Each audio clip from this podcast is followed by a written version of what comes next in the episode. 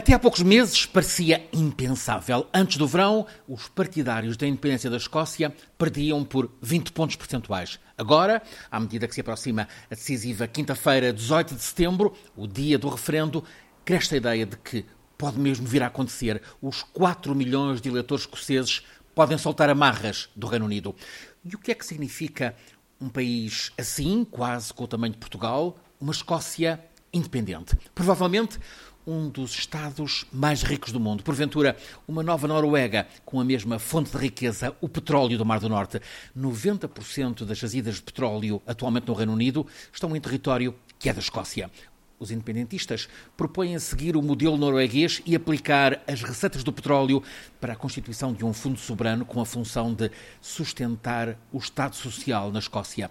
Claro que o petróleo eh, não será eterno e que, mesmo no curto prazo, a discussão sobre a pertença dos recursos petrolíferos tende a ser muito complexa. Mas a Escócia tem várias fontes de prosperidade, do turismo ao agroalimentar, passando, por exemplo, pelas energias renováveis. Os independentistas escoceses rejeitam o modelo de austeridade que está na ordem política britânica. Preferem a via social-democrata, com o conforto de um Estado social a que Londres virou costas. A Escócia independente também coloca um problema nuclear. A base dos submarinos nucleares britânicos é em Falsane, na Escócia. É uma instalação de altíssima segurança. Vai ser desmantelada? Para onde é que os britânicos levarão a sua frota nuclear se os escoceses escolherem independência?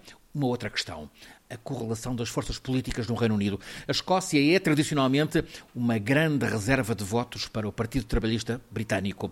No atual Parlamento de Westminster, 41 dos 256 deputados trabalhistas são escoceses. E a par desses 41 trabalhistas, há apenas um Tory, um conservador eleito para Westminster pelos escoceses.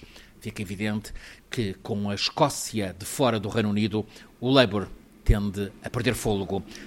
Better Together, argumentam os partidários do não à independência, que depois de terem subestimado o nacionalismo escocês, estão agora em mobilização geral para tentar conquistar os escoceses. Estão a explorar a via da sedução, preferindo-a à das ameaças. Argumentam que, mantendo tudo como está, os escoceses até ficam no melhor dos mundos, pois continuam com as vantagens de fazer parte do Reino Unido e, ao mesmo tempo, beneficiam de uma eh, cada vez mais ampla autonomia os independentistas contra-argumentam que os britânicos mobilizam-se agora e prometem mundos e fundos porque estão em pânico.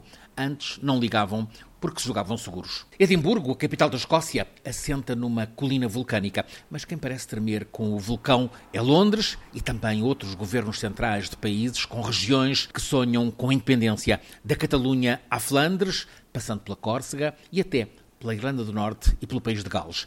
A crise económica alimenta e acelera a tentação independentista. Para já, nesta quinta-feira, 18 de setembro, a pátria de Sean Connery, de Andy Murray, de David Byrne, de Donovan, dos Simple Minds, de Tilda Swinton, também de Gordon Brown, tem a decisão.